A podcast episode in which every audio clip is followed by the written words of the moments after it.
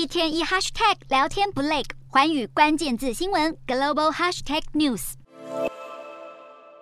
由于全球经济衰退，加上二零二二下半年半导体产业面临库存调整，使晶片价格低落，冲击了南韩半导体出口。再加上俄乌战争影响下，能源价格飙高，让南韩二零二二整年的贸易逆差高达四百七十二亿美元，大约是新台币一点四兆左右，写下了历史记录。由于南韩能源依赖进口，而能源高涨，使得南韩二零二二年的进口额足足攀升了百分之十八点九，这也是南韩从二零零八年到现在第一次出现贸易逆差。规模更是一九九六年亚洲金融风暴前的两倍以上。值得一提的是，从去年四月开始，南韩每个月的进口额都超越出口额，也创下了从一九九七年以来首次连续九个月都出现贸易逆差的记录。虽然南韩贸易逆差创下新高，但受惠于半导体与石化产品的高需求，南韩二零二二的出口额也成长了百分之六点一，达到六千八百三十九亿美元，大约是台币二十点九兆。可见，在全球经济放缓之下，南韩出口依然创下了佳绩。